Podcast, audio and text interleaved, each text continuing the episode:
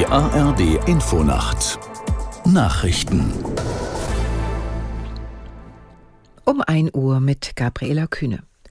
CDU-Chef Merz hat die Ampelkoalition erneut scharf für ihre Haushaltspolitik kritisiert. Im ZDF-Heute-Journal verlangte Merz, das aktuelle Haushaltsverfahren für 2024 zu stoppen und neu aufzusetzen.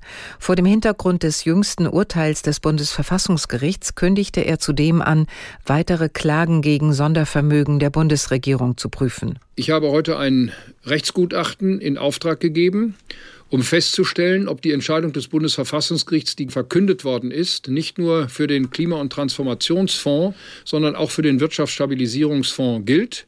Ich rechne damit, dass ich äh, in der nächsten Woche, spätestens Anfang übernächster Woche, ein erstes Ergebnis habe. Und auf dieser Grundlage werde ich dann die Entscheidung treffen, ob wir auch gegen den WSF nach Karlsruhe gehen.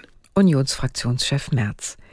Die Strom- und Gaspreisbremsen laufen möglicherweise früher aus als geplant. Nach Informationen des ARD Hauptstadtstudios könnten die Subventionen schon Ende Februar wegfallen und nicht erst Ende April. Das zeichnet sich bei den Haushaltsberatungen der Ampelfraktionen ab.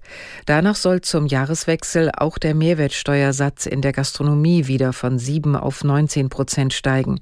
Er ist im Zuge der Corona-Pandemie gesenkt worden.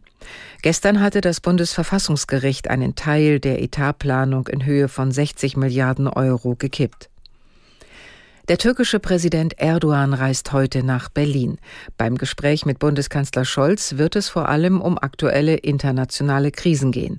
Aus Istanbul Uwe Lüb. Dieses Mal liegen die Themen auf der Hand. Vor allem wird es um den Krieg im Nahen Osten gehen. Erdogan hat unter anderem die deutsche Haltung dazu kritisiert. Westliche Länder unterstützten Israel und ignorierten Menschenrechte. Statt Hilfe schickten sie Waffen. Diese Woche hat Erdogan Israel als Terrorstaat bezeichnet und die terroristische Hamas als gewählte politische Partei.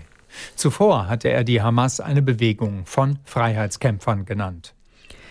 In Köln ist der Hans-Joachim Friedrichs-Preis vergeben worden. Er geht in diesem Jahr an die ARD-Moskau-Korrespondentin Ina Ruck und den ZDF-Korrespondenten in Washington Elmar Thewissen.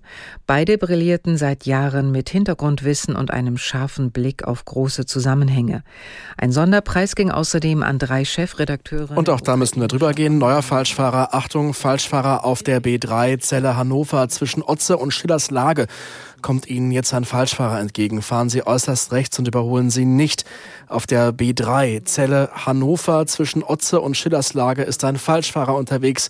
Bitte vorsichtig fahren in beide Richtungen. Jetzt zurück zu den Nachrichten. Plus sieben bis minus ein Grad im Süden Sturmböen. Tagsüber gebietsweise Regen im Berntlagen, Tag Schnee. Die Zeit 1.03 Uhr.